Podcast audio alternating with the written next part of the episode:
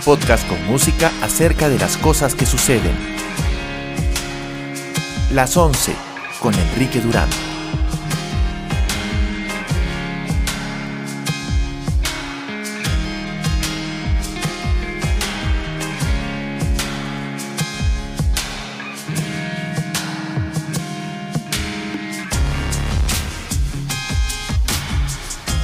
Bienvenidos al show, son las 23 con 9 de eh, horas y hoy día es junio 29 de 2020. Este es el episodio 2x7 de la nueva época de las 11. Bienvenidos a la nueva cuarentena. La primera cosa de la que quiero hablar con ustedes es eh, importante. Eh, recibí un reminder este, hace un rato porque de hecho tenía el tema pautado para comentarlo con ustedes antes de empezar la rodada regular del show y se refiere al nuevo esfuerzo del gobierno para colectar información referida a la pandemia de coronavirus y a las cosas que tenemos como ciudadanos que hacer para acompañar estas decisiones importantes del gobierno nacional acerca de lo que sucede.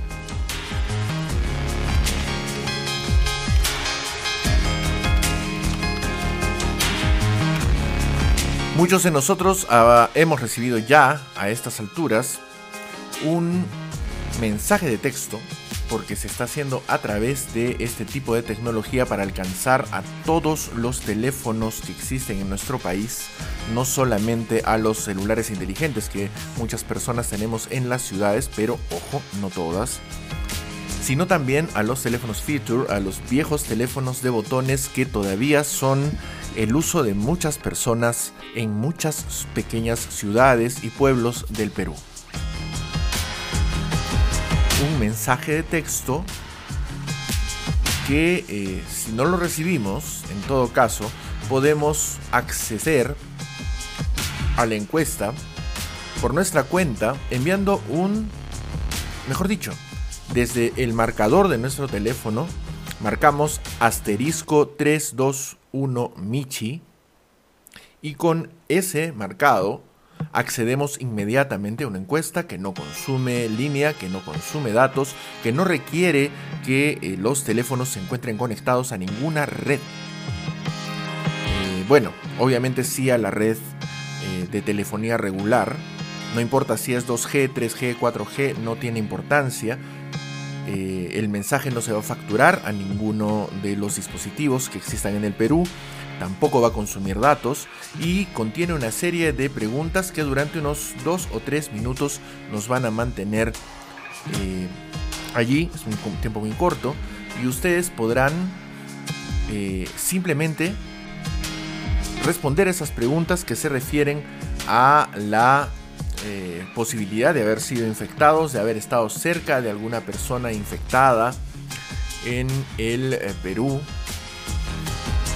algunos síntomas relacionados y otra información interesante que es importantísimo, es importantísimas, eh, perdón, son importantísimos estos datos para poder empezar a hacer el siguiente paso de la pandemia, esta necesidad de traquear a la población, de saber eh, cuántos de nosotros podríamos haber estado expuestos, cuántos de nosotros ya hemos estado expuestos o hemos experimentado la enfermedad. Esta es una iniciativa muy importante, no cuesta un centavo, apenas un par de minutos. La verdad es importantísimo que todas y todos contestemos a esta encuesta. Es sumamente importante, de verdad. Le agradezco muchísimo a las personas que como siempre me acompañan en la emisión del show. Ya lo saben entonces, es importantísimo contestar esta encuesta. Si no les ha llegado el mensaje de texto, pueden simplemente entrar a sus teléfonos, al marcador de sus teléfonos y escribir asterisco 321 Michi send y listo inmediatamente empiezan a responder la encuesta, súper rápida, súper sencilla. Y con eso estamos cooperando muchísimo al esfuerzo del gobierno para poder entender mejor eh, cómo está atacándonos esta pandemia en el país y qué medidas se pueden tomar a partir de un conocimiento más profundo de la cantidad de personas que podrían estar afectadas, sobre lo que nos está pasando ahora mismo. Les agradezco muchísimo este pequeño momento que era necesario para poder contarles esta información. Y ahora me toca entrar nuevamente a otro asunto. Las medidas de excepción decretadas por el gobierno el 15 de marzo rigen hasta mañana, 30 de junio inclusive. Pero durante la tarde del viernes 26, un nuevo decreto supremo las modificó creando cuarentenas diferenciadas en nuestro país. El estado de emergencia continuará hasta el 31 de julio, con un toque de queda vigente entre las 22 y hasta las 4 horas en 18 de las 25 regiones del país sin incluir a la capital de la República. Las siete restantes, Arequipa, Ica, Junín, Huánuco, San Martín, Madre de Dios y Ancash, van a iniciar el toque de queda a las 20 horas y hasta las 4 de la mañana. Y son las únicas regiones en donde la inamovilidad obligatoria en el domingo continúa vigente para toda la población excepto aquella vinculada a funciones esenciales en salud y seguridad. En Arequipa, un conjunto de decisiones del Comando COVID respaldadas por el Ejecutivo se han puesto en efecto hasta mañana y restringen nuevamente la circulación de vehículos de transporte público y taxis, el delivery de productos y la atención de instituciones no esenciales, especialmente dentro de los distritos de Arequipa, Cerro Colorado, José Luis Bustamante Rivero y Pau Carpata, los más afectados por la escalada de la pandemia en esta ciudad.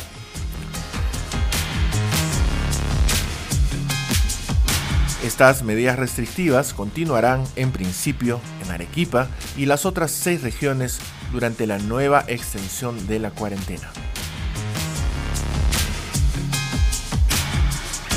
Es muy necesario recordarle a todas y todos en eh, la ciudad que si salimos de casa o nos movilizamos dentro de las ciudades y pueblos del Perú, que hay que utilizar mascarillas de manera obligatoria. El decreto supremo 116-2020, que es el que amplía la eh, extensión de la cuarentena, nos lo recuerda de manera gravitante. Esta tarde el gobierno informó que tenemos 282.365 casos de coronavirus. Desde la última vez que nos vimos hay un incremento de más o menos 20.000 casos. Han fallecido ya 9.504 personas. Estos son mil personas fallecidas aproximadamente, más en los días que han pasado desde nuestro último encuentro el miércoles y 171.154, 159 han sido dadas de alta. Estos son más o menos 20.000 personas en alta desde el miércoles pasado. Información también súper, súper relevante en este momento.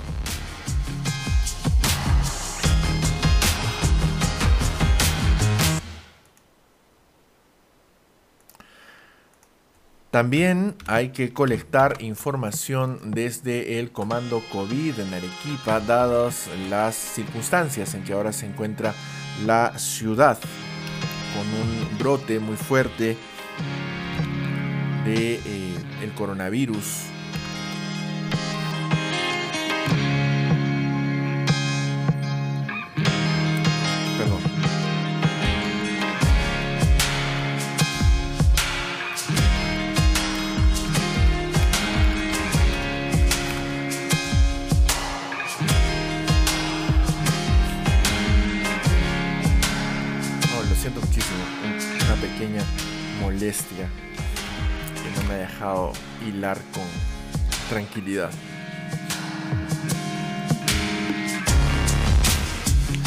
El reporte del comando COVID, que como siempre es un problema, como siempre es un problema acceder, nos dicen que en este momento en la ciudad de Arequipa ya se han registrado 12.605 casos positivos y 312 defunciones. Se ha dado de alta mm, a menos de la mitad de las personas que han sido registradas como afectadas por la pandemia, 5.618. En este momento se encuentran hospitalizadas 360 personas. Y la estadística mundial no ha parado de crecer tampoco este fin de semana y en este momento ya registramos 10.409.518 personas contagiadas oficialmente de coronavirus, 508.091 fallecidas, 5.664.569 recuperadas o dadas de alta durante la pandemia. Y los números continúan siendo muy, muy complicados para los dos países que están en la parte de arriba de la lista. Estados Unidos, 2.681.811 infectados. El Brasil con 1.370.488 infectados. Y debajo de ellos los que continúan eh, en el mismo orden, básicamente de la semana anterior. Rusia, la India, el Reino Unido, España, Perú y Chile. Italia e Irán cierran la tabla de los primeros 10. México está a punto de alcanzarnos. 220 mil personas infectadas, 27.121 fallecidos en México, lo cual hace que los números de Perú sean cada vez más sencillos de ver. Solo tenemos 9.504 víctimas en comparación. México está a punto de alcanzar a España en cantidad de fallecidos y ya se encuentra en el lugar 7 del total.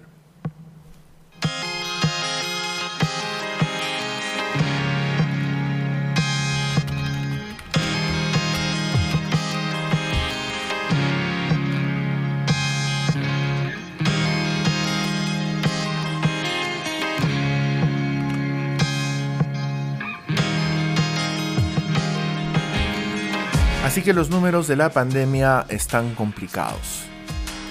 La situación en el país también está complicada y de eso vamos a comentar en un momento más cuando regresemos luego de escuchar la primera canción del show, una conocida de este programa, Phoebe Bridgers, ha lanzado un nuevo trabajo. Lo encontré como ya se acostumbra en exquisiteces, no funciona música.blogspot.com, mi fuente favorita para obtener información referida a nueva música y nuevos intérpretes. Lo que escuchamos ahora se llama Scott Street y está en su último trabajo. Volvemos en un momento después de escucharlo en las 11 con Enrique Durán.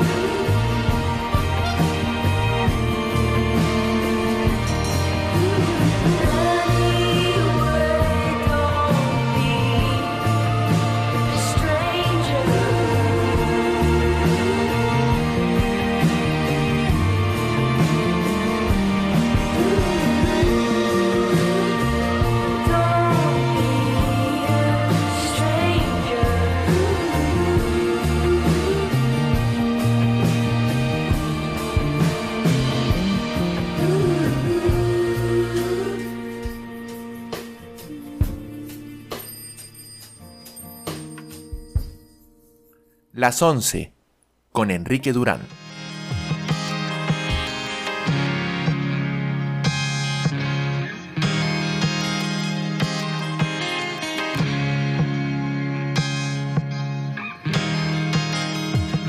Gracias a los que me acompañan, Erika Sole, como siempre, Jesús Rosas, también está escuchando el show. Bienvenido Jesús, me parece que es la primera vez que te veo por acá. Y a la hermosa Viviana Cornejo, que me acompaña también un ratito.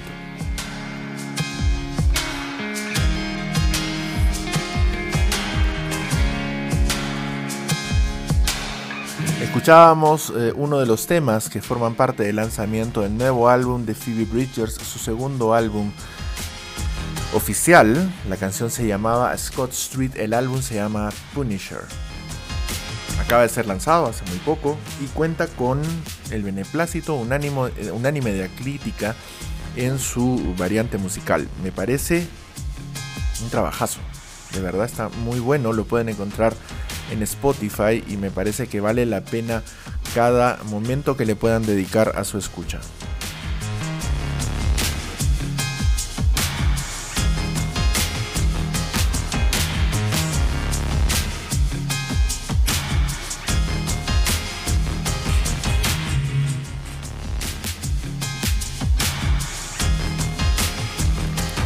Disculpen el pequeño ruido, si se ha filtrado algo. Eh, reconfiguré mi, emisor para poder ser más eficiente y he tenido que hacer algunos cuadres así bien, bien violentos.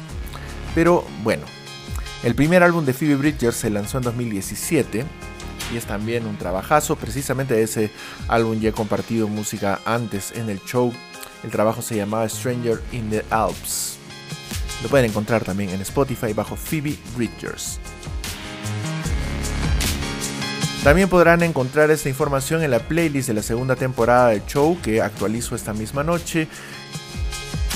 Y al show lo podrán encontrar desde mañana en Spotify si lo buscan bajo el, las 11 con Enrique Durán. Y seguramente también muy rápidamente en Apple Podcast, Google Podcast y todas las plataformas de escucha de podcasting del mundo mundial.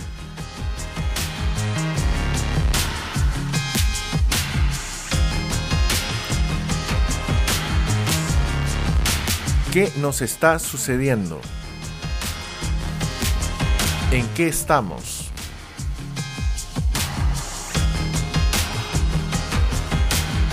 Pues nos han pasado muchas cosas en las últimas eh, en los últimos días hemos pasado de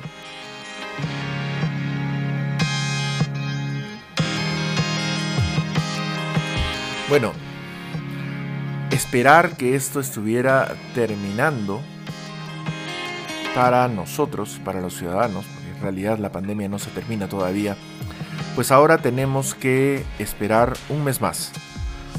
Y en la ciudad de Arequipa y otras eh, regiones de nuestro, de nuestro Perú, la espera va a ser mucho más intensa, si quieren. 25 regiones tenemos en total, 17, 18 de ellas han sido liberadas eh, a partir del 1 de julio de la restricción de circulación del día domingo. Me extraña muchísimo que Lima sea una de ellas, pero en fin. Mientras las otras, de las que hablé al principio, Arequipa, Ica, Junín, Huánuco, San Martín, Madre de Dios y Ancash, en donde la pandemia ha recrudecido, mantendrán el aislamiento e inamovilidad obligatorios el domingo y van a iniciar el toque de queda a partir de las 20 horas. El resto de eh, regiones del Perú y la capital de la República lo harán de lunes a domingo de 22 a 4 horas.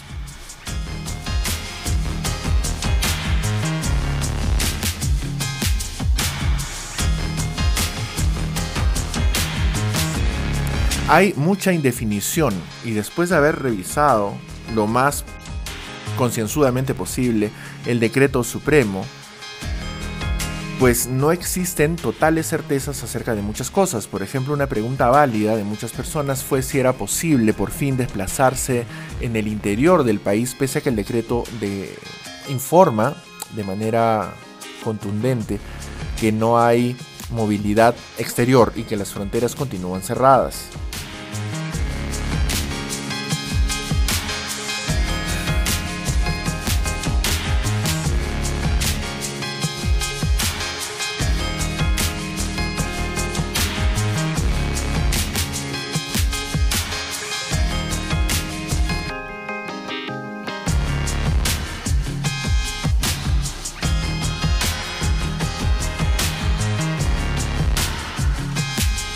Nuestro país está en una situación entonces compleja.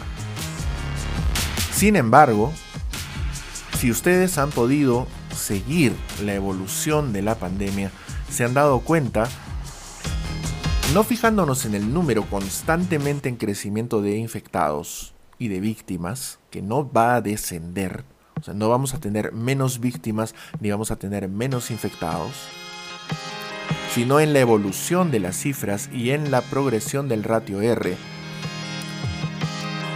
Si han estado siguiendo esos dos datos, se dan cuenta que hace rato estamos en una meseta algo irregular, pero meseta al fin, y también que nos encontramos en una circunstancia en la que muchas regiones del Perú, especialmente aquellas en donde la pandemia fue más severa al principio, por ejemplo aquellas del norte, aquellas que tenían un toque de queda diferenciado que empezaba dos horas antes que el de la mayoría de regiones del Perú, pues han evolucionado y ahora encuentran su ratio de infecciones en, franca en franco descenso. Eso ha ocurrido también con Lima, donde el ratio oscila entre 0.70 y algo y 0.8. Ya no llega siquiera al factor de reproductibilidad 1, pero todavía continúa, sobre todo por el volumen de la capital. En cambio, en las otras regiones el ratio continúa más alto y precisamente por eso ha tenido que tomarse estas medidas. De momento la cosa es así. Y entiendo que es molesto.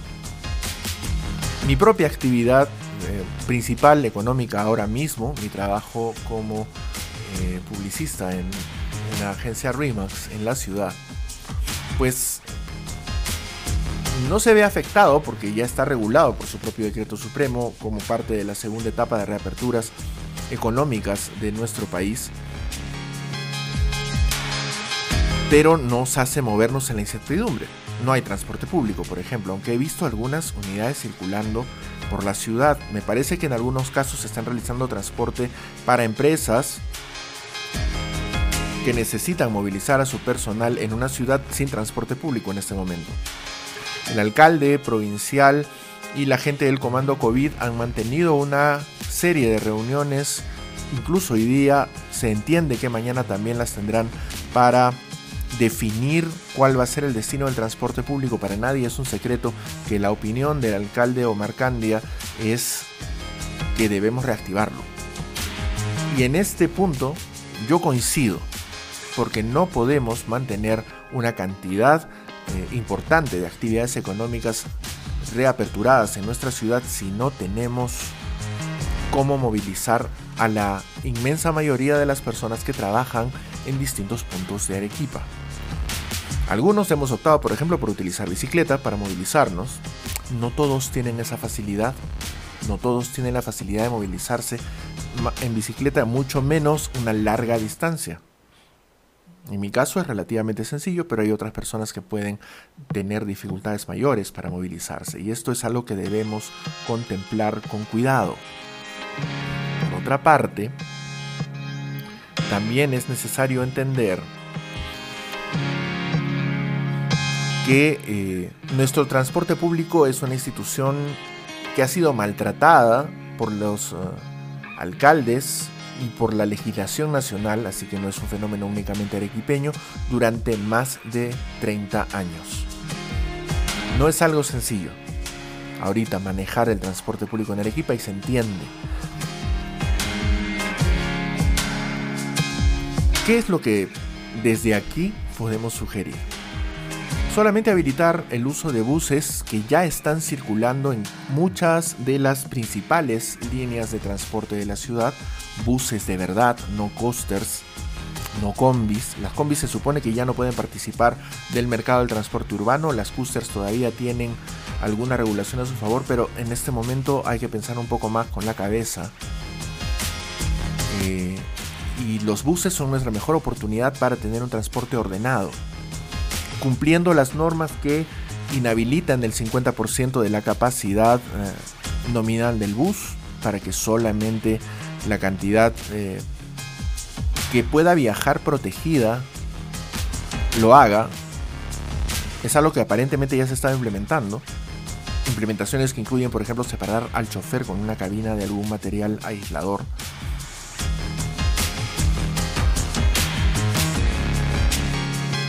Esa podría ser una solución para el transporte. El taxi, pues con un solo pasajero podemos estar hablando de circulación. No se puede pedir más. El taxi en sí mismo es un vehículo peligroso porque están muy cerca las dos personas, pero también se ha impuesto una norma que es uso común en casi todo el mundo, utilizar una separación física entre el taxista y su pasajero. No se puede ya viajar en el asiento de adelante, solamente en, los asientos de atrás. Me parece muy corta la regulación que ha hecho que solamente haya un espacio en un asiento de tres entre dos personas que no cumple la mínima distancia de seguridad posible en el interior del vehículo, pero en fin, puede haber alguna consideración por el hecho de que si dos personas están tomando un taxi, lo más probable es que estén juntas desde antes, que por ejemplo vivan en la misma casa o algo así, o ya tengan un contacto físico constante, entonces sí, podría ser permisible, pero dentro de esas circunstancias. Esas, bueno, ya son soluciones que de alguna forma se implementaron antes. Habrá que ver qué sucede a partir del primero de julio. Ese tema tampoco está claro en la norma emitida el viernes pasado. No llama la atención la falta de capacidad comunicativa del gobierno en estas últimas semanas, que ha sido clamorosa. Se han cometido errores.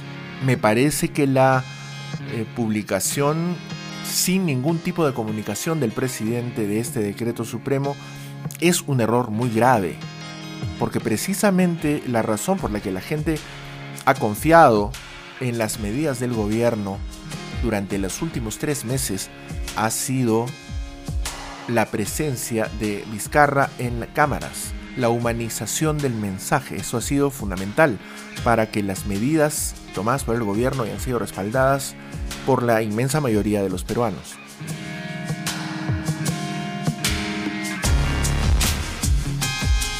Ese error puede terminar costándole caro al gobierno. En cuestión de popularidad no solamente es lo menos importante probablemente. En realidad le puede terminar costando muy caro al gobierno en la evaluación y la responsabilidad posteriores y en las cosas que puedan llegar a pasar.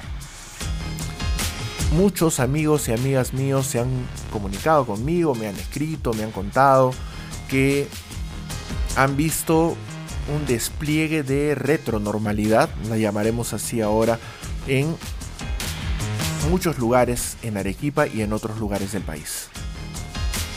Gente que ha invadido en Lima, por ejemplo, centros comerciales sin ninguna necesidad aparente Y así.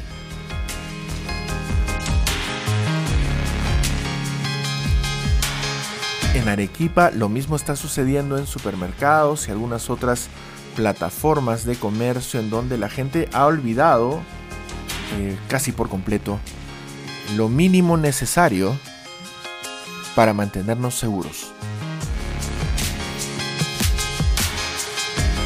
Se me ha recriminado que no es posible echarle la culpa a la población. Yo no creo lo mismo. Si estamos cumpliendo las regulaciones que nos ha pedido el gobierno que cumplamos, somos solamente peruanos adultos entre los 18 y los 64 eh, años los que estamos en la calle.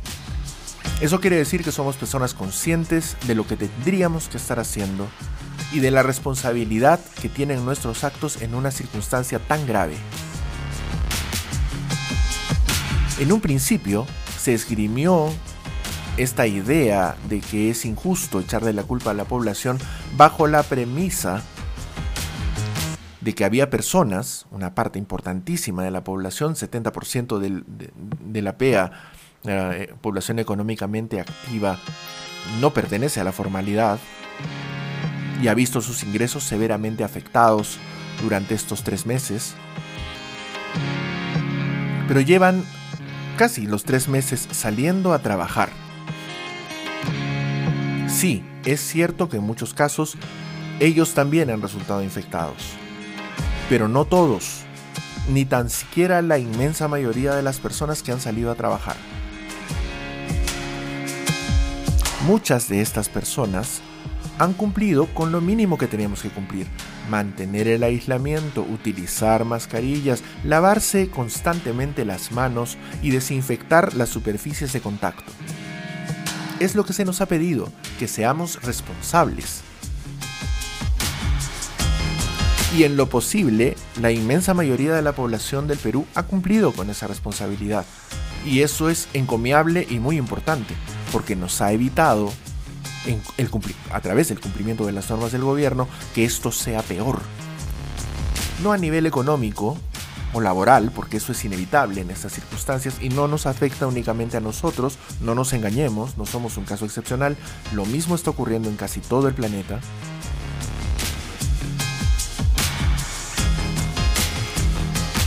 sino más bien que nos ha evitado una masacre poblacional. Cientos de miles de víctimas probables a estas alturas, muchos más contagiados. Las cifras, si no las recuerdan del principio, las primeras estimaciones durante la última quincena del mes de marzo, nuestros primeros 15 días encerrados, eran pasmosas en algunos casos. Se hablaba de más de 50.000 muertos a estas alturas del año, se hablaba de más de 450.000 infectados para principios de agosto. Esas cifras no son ni remotamente las que tenemos ahora, y es precisamente gracias al esfuerzo que está haciendo la población y a las medidas dictadas por el gobierno. ¿Qué es lo que nos pasa ahora? Estamos tratando de librarnos de esta responsabilidad. Tengo que utilizar el plural. No hay forma de hacerlo de otra manera. Porque estas responsabilidades nos corresponden a todos. Estamos olvidándonos de la necesidad de insistirle a las personas que nos rodean para que cumplan las normas establecidas para protegernos para protegernos a todos. La protección en este momento es un acto de solidaridad con quien no puede hacerlo. Por eso, no hay nada más que decir al respecto que lo que se viene diciendo desde hace más de 106 días. Quédate en casa si puedes hacerlo. Si no puedes quedarte en casa, protégete, porque haciéndolo proteges a los demás. Sé responsable, evita las concentraciones de público, evita las reuniones sin ningún tipo de justificación, evita las concentraciones en lugares públicos. Si ves una inmensa masa de gente en el lugar a donde quieres entrar a comprar, vete. La compra la puedes hacer después. Y lo más probable es que lo que podías comprar en un centro comercial, por ejemplo, lo puedas hacer también en las tiendas cerca de tu casa. Tal vez un poco más caro, probable. Pero la diferencia entre exponerte y exponer a personas a tu alrededor y gastar un par de soles más, tal vez incluso menos que eso, pues no tiene comparación. Seamos responsables, por favor.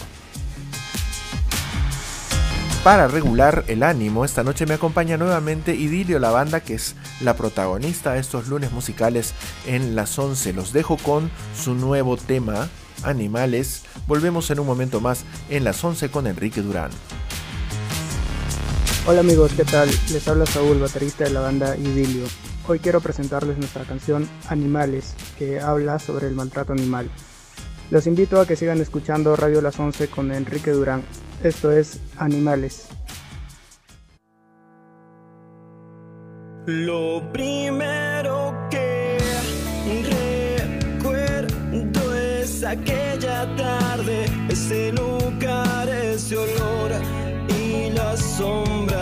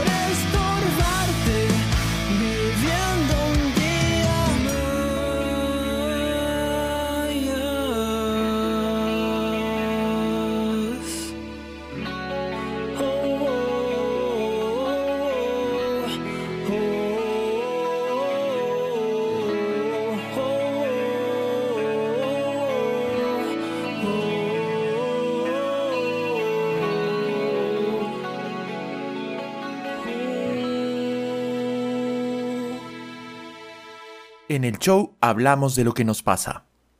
Escucha las 11 con Enrique Durán.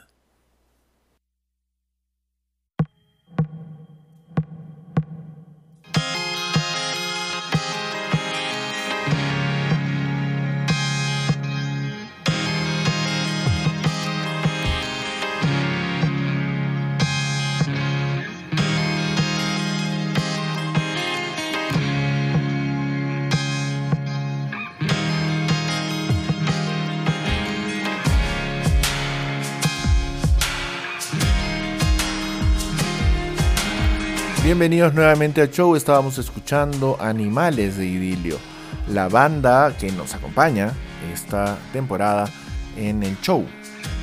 Gracias a Erika Sole, quien eh, quien me recomienda estas bandas, quien los contacta y me comparte la música para poderla también compartir con ustedes. Quiero saludar especialmente a uno de los miembros de Idilio, Jesús Rosas, que está escuchando el programa a esta hora. Bienvenido Jesús al show.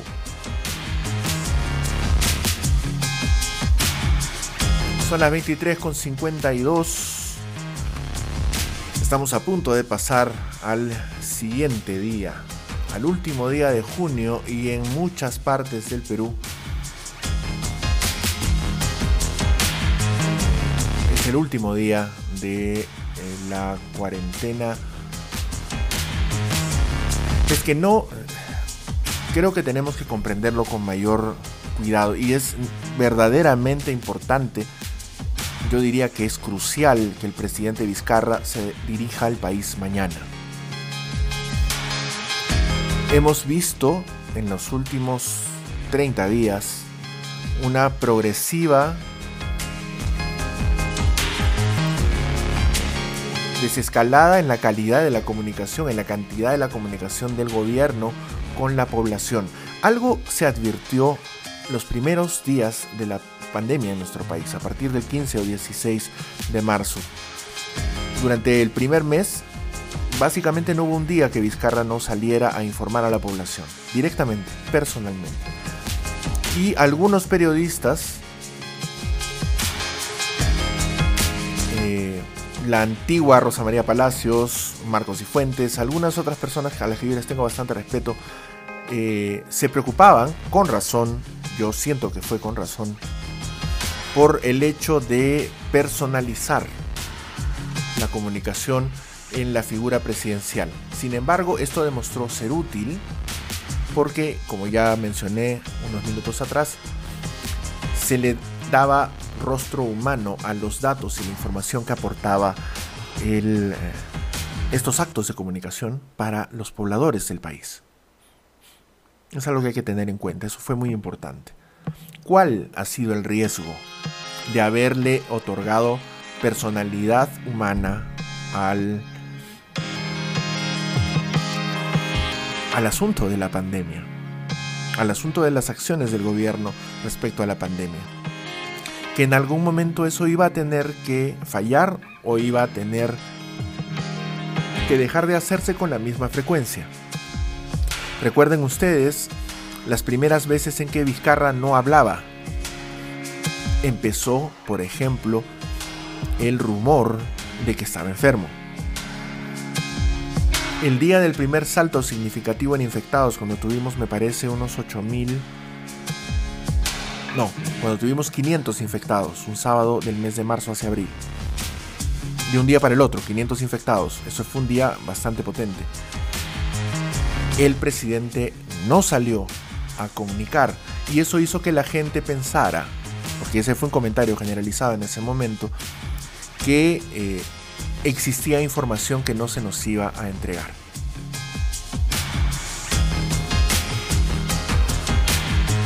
Poco a poco, las presentaciones de Vizcarra empezaron a hacerse cada vez más escasas, de una cada dos días a una cada semana, a pasarnos semanas completas sin saber nada de él.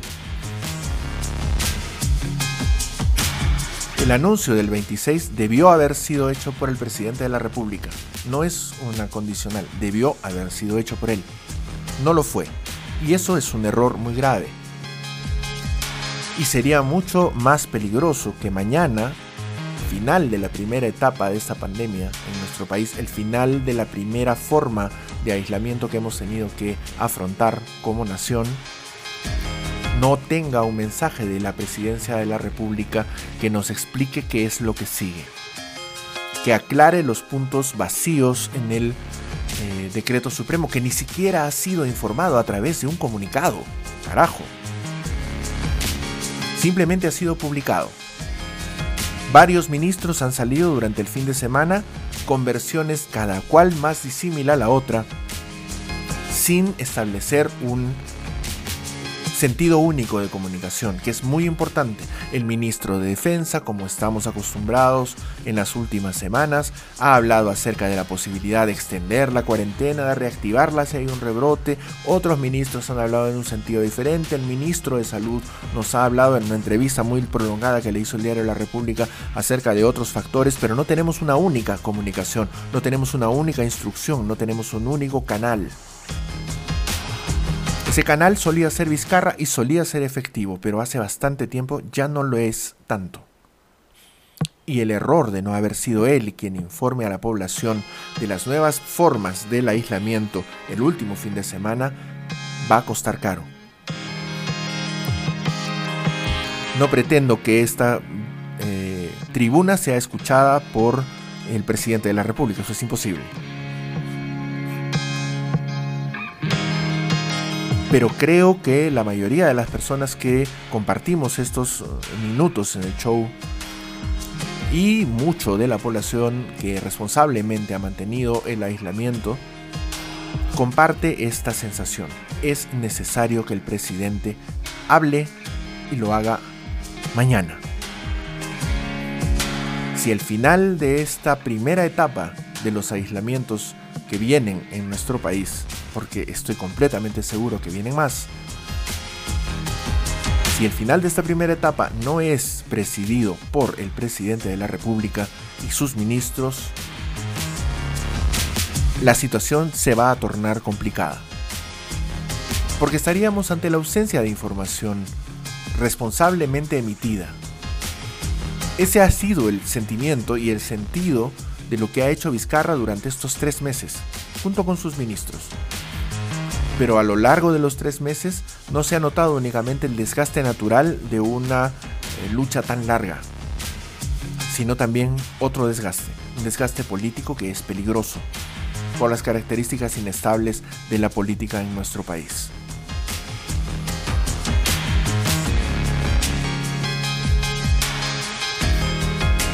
Esas son circunstancias complicadas. Muy complicadas. Y yo espero poder comentar con ustedes el miércoles cuando regresemos con la 2.8 de esta segunda temporada de las 11 en 2020. Espero que ustedes puedan también comentar conmigo qué es lo que sigue, qué es lo que sienten y qué es lo que ven cuando ya estemos de lleno en Arequipa en el primer día de nuestros siguientes 31 días.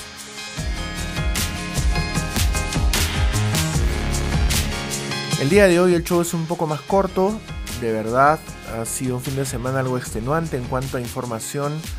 Hay un par de cosas más que quiero comentar con ustedes antes de eh, cerrar el programa, que en unos segundos habrá cumplido su misión tradicional de acompañarlos a pasar de un día al otro con buena música y conversación.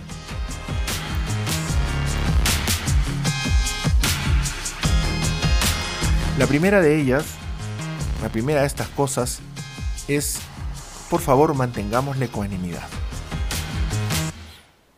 Me parece que es probablemente la cuestión más importante que nos debe acompañar a todos en el país durante los siguientes 31 días. En primer lugar porque no se ha acabado la cuarentena. Continuamos obligados, por lógica, a utilizar mascarillas en la calle continuamos obligados a mantener la distancia de seguridad, continuamos obligados a, evitar en lo posible, dentro de lo posible, movilizarnos dentro de las ciudades. Si podemos quedarnos en casa, quedémonos en casa. Continuamos obligados a mantener aislados a nuestros niños, a nuestros menores de edad y a nuestros ancianos mayores de 65 años y a las personas que se encuentran en, situación de indefensión por alguna precondición médica delante de este virus. Continuamos teniendo que respetar normas sanitarias que no formaban parte de lo que osadamente llamábamos normalidad antes de esto. Probablemente no tengamos transporte público durante un tiempo más en esta ciudad. Continuamos obligados en Arequipa y otras seis regiones del país a aportar permisos para poder movilizarnos, para certificar que estamos yendo a trabajar. Continuamos experimentando restricciones en la posibilidad de reunirnos. De hecho, las reuniones continúan prohibidas. Y ante el espejo de todas estas restricciones, yo me pregunto, ¿ha terminado la cuarentena? Va a terminar la medianoche del 30 de junio. No es cierto.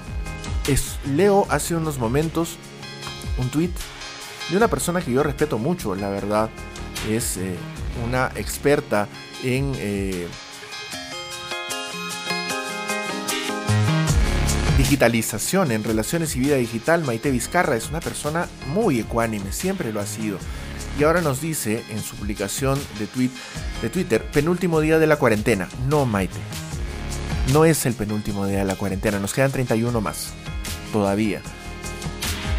Podríamos decir que es probable que tengamos más. Espera ella, diciendo, quiero la, la providencia que el, que el confinamiento nos devuelva mejores cosas, nuevas sensaciones, mejores. Debo decir que pecas de candidez esta vez. No estamos regresando mejores. No lo estamos haciendo. Es posible que una parte de la población sí. Pero la inmensa mayoría de peruanos, la inmensa mayoría de habitantes de Latinoamérica y del mundo, no. Y eso se evidencia en las noticias, eso se evidencia en las cosas que vemos cuando salimos a la calle, ahora que muchos nos estamos desplazando a diario, eso es patente. No estamos mejor. No hemos aprendido nada. ¿Cómo entiendo que no hemos aprendido nada? Porque estamos haciendo caso a teorías de conspiración estúpidas, cada vez más estúpidas. Aquellas que dicen que la pandemia no es tan grave como parece, vayan y díganlo frente a los familiares de las 500.000 personas que han fallecido, que probablemente sean el triple, según las estimaciones más optimistas. Con casi total certeza, tenemos más de un millón de personas fallecidas por el coronavirus. Es probable que no sean 10 millones de infectados, es probable que sean tal vez cuatro veces más según también algunas opiniones bastante conservadoras. 40 millones de infectados probablemente. Más de un millón de muertos probablemente. La economía mundial, si no destruida, francamente dañada. Y tenemos la osadía de decir que esta pandemia no es tan grave, que la mortalidad no es la que se nos dice que existe una gigantesca conspiración para ocultar una verdad incómoda? ¿Qué sigue? Afirmamos que el 5G también eh, contamina, que las radiaciones del 5G son dañinas, que es una de las más monumentales estupideces que se están diciendo durante esta pandemia. Continuamos diciendo que el virus ha sido diseñado y diseminado exprofeso para causar daño. ¿Qué otra idiotez más vamos a empezar a repetir?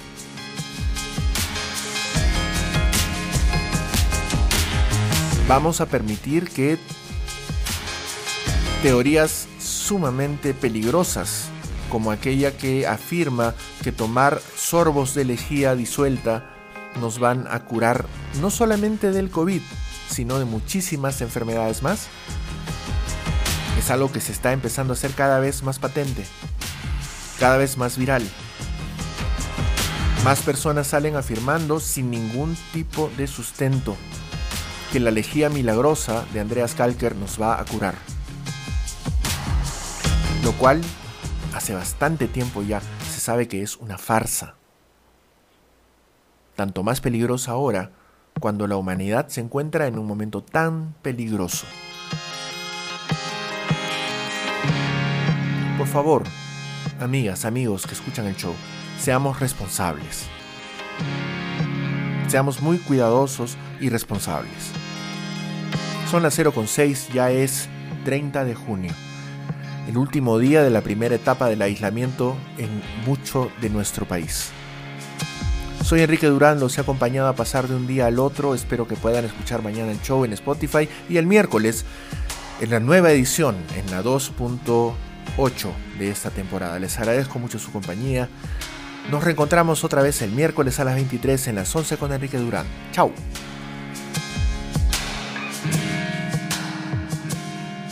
Las 11 con Enrique Durán es un proyecto de No Radio